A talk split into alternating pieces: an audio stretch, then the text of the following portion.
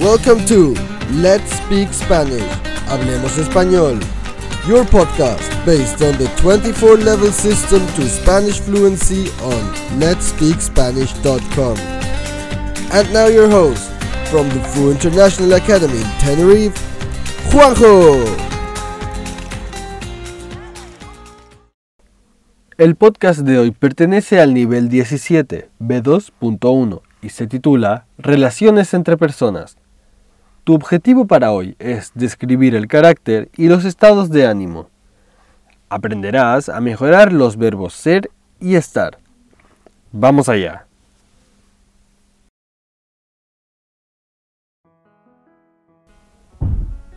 ¿Qué tal queridos estudiantes? En este podcast vamos a describir el carácter y el estado de ánimo de las personas.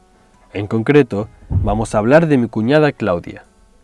Mi cuñada Claudia es una persona muy detallista. De vez en cuando nos hace un pequeño regalo. Nunca tiene vergüenza de expresar lo que siente ni de decir lo que piensa. Es muy sincera. Ella es profesora de inglés, pero ahora está de profesora de lengua española. Últimamente está un poco preocupada por su trabajo. Ella siempre es simpática y amable, pero a veces está demasiado disgustada. Cuando ella se siente así, todos intentamos ayudarla y así está más tranquila. Hay personas que siempre están un poco agobiadas y que necesitan que estemos receptivos y mostremos interés por sus problemas. Ella es muy abierta, muy sociable, habla con todo el mundo y es muy simpática. También es muy lista y divertida. Siempre tiene algo que hacer, nunca está aburrida. Si está en casa, está leyendo, recoge su habitación, haciendo comidas, etc. Si no está entretenida con algo, se pone nerviosa. Me encanta mi cuñada, me cae muy bien y tenemos una muy buena relación. Los usos de ser. Escucha los siguientes ejemplos sacados de la locución antes de empezar con la gramática. Mi cuñada Claudia es una persona muy detallista es muy sincera. Ella es profesora de inglés.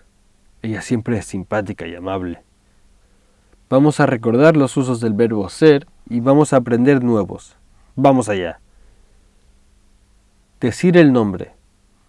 Soy Claudia y ellos son Alfonso y Mateo. Carácter.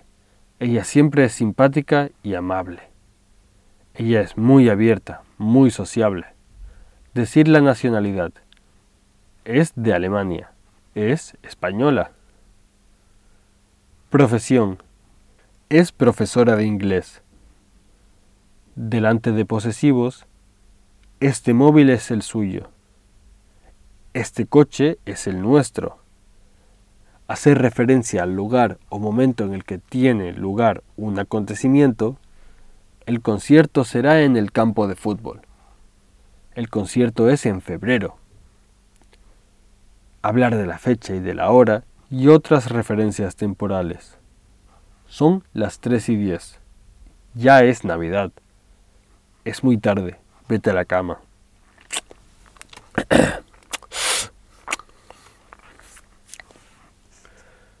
Hacer valoraciones de acciones o eventos. La película era entretenida. La reunión familiar fue muy divertida. Precios y cantidades son 4 euros con 70. Es muy poco dinero. Los usos de estar. Antes de estudiar los usos de estar, escucha los siguientes ejemplos sacados de la locución. Pero ahora está de profesora de lengua española. Últimamente está un poco preocupada. Hay personas que siempre están un poquito agobiadas y necesitan que estemos receptivos. Nunca está aburrida. Usamos el verbo estar para localizar algo o a alguien. Estamos en casa. Lucía está en la oficina. Estar más gerundio, para hablar de una acción que se desarrolla en el momento en el que hablamos. Si está en casa, está leyendo, recogiendo su habitación o haciendo comidas. Describir estados de ánimo, triste, contento, feliz, nervioso, cansado, etc últimamente está un poco preocupada por su trabajo. Describir posiciones. Los niños están sentados en el sofá. Con los adverbios bien y mal siempre se usa estar. El trabajo está bien hecho. Expresar el estado del sujeto como resultado de una experiencia o una acción. Está muy feliz, está muy cansada. Para hablar de la fecha y otras referencias temporales. Estar en más estación, año. Estamos en otoño. Estamos en el siglo XXI. Estamos en diciembre. Estará más fecha. Estamos a 1 de diciembre. Profesión temporal. Estar de más profesión. Ella es profesora de inglés, pero ahora está de profesora de lengua española. Hablar de precios o cantidades. Estar a más precios o cantidad. Los aguacates están a 3 euros el kilo para localizar en el espacio y en el tiempo personas y objetos. Por ejemplo, los examinadores están en una sala de profesores. Adjetivos que funcionan con ser y estar con diferente significado.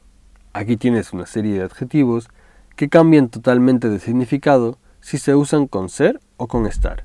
Abierto con ser significa sociable y con estar no cerrado.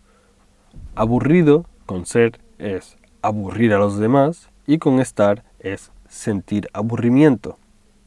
Cerrado con ser es tímido o no sociable y con estar no abierto. Despierto con ser es listo, inteligente y con estar significa no estar dormido o dormida. Entretenido con ser significa que divierte a los demás y con estar estar ocupado. Limpio, que tiene higiene, con ser, y no estar sucio, con estar. Listo, con ser significa inteligente y con estar significa estar preparado. Malo, con ser es tener una mala intención o no bueno, y con estar es enfermo o enferma. Maduro, con ser es no ser infantil y con estar es estar en su punto o no verde. Rico, tener mucho dinero con ser y buen sabor con estar.